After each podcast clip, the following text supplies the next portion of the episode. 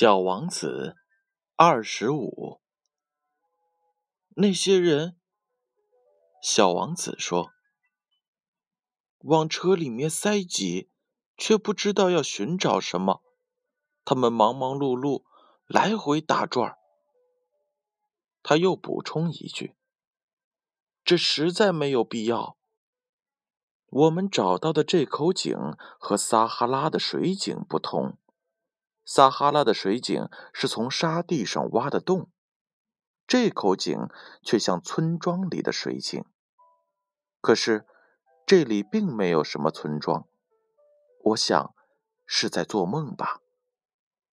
奇怪，我对小王子说：“一切东西都有了，轱辘、水桶、绳子。”他笑了。拿起绳子，转起轱辘，轱辘像是一个长久没有风来吹动的旧风标一样，吱吱作响。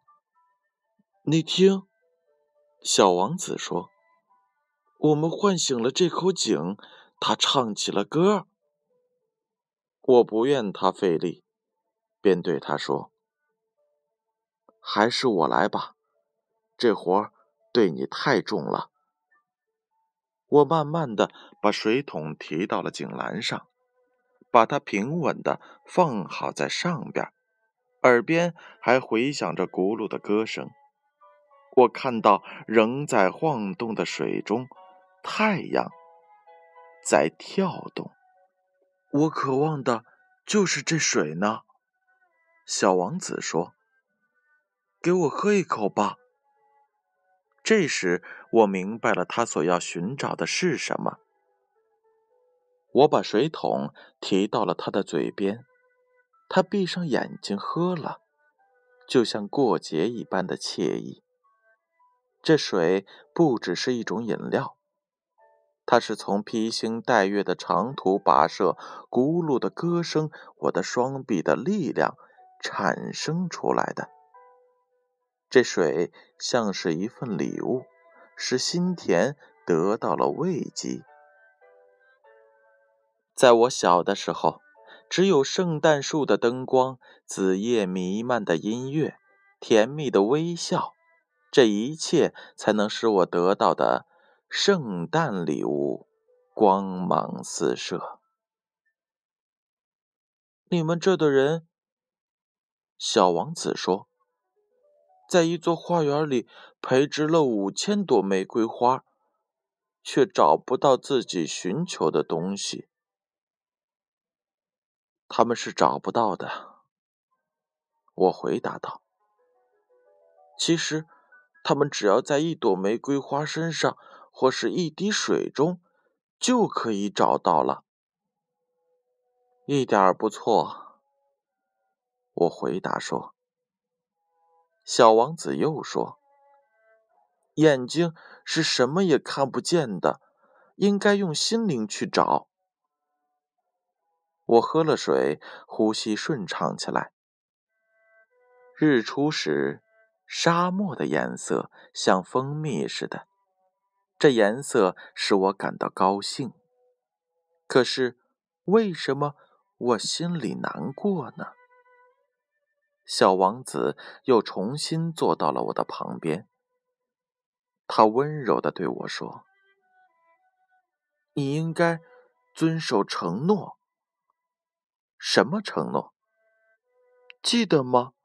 你给我的小羊画一个嘴套。我要对我的花儿负责的呀。”我从口袋里拿出了画稿。小王子看见了，笑着说。我的猴面包树有点像大白菜。哦哦，我还为我画的猴面包树得意洋洋呢。我的狐狸，它的耳朵有点像脚似的。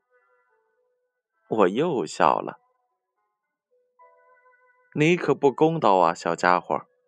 我以前除了画那个开着和闭起来的肚皮的蟒蛇之外，别的什么也没画过，这蛮可以的了。他说：“孩子们认得出来的。我用铅笔勾画了一个嘴套，递给他时，我心里难受。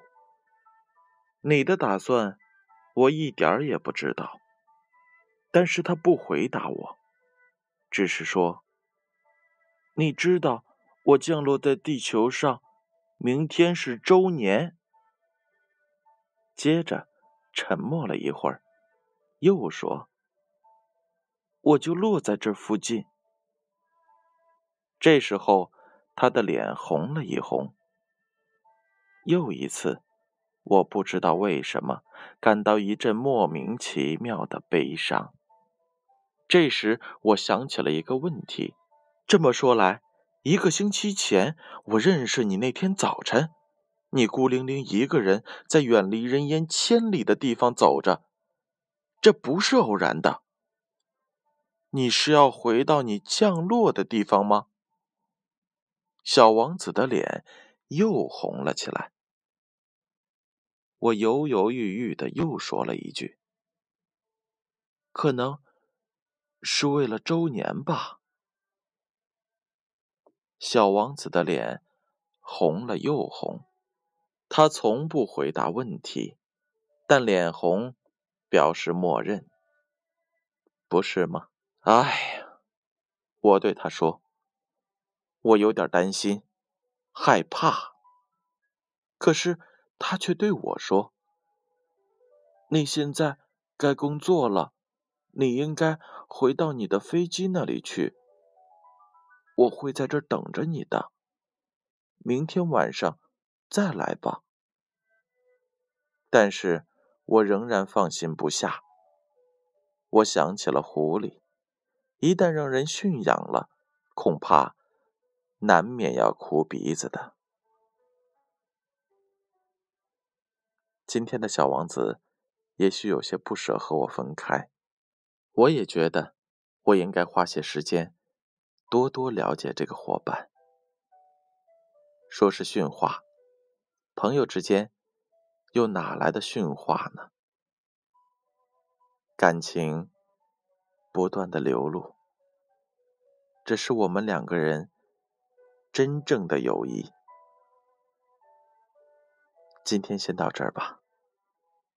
让我们明晚继续听小王子的故事，宝贝儿，晚安。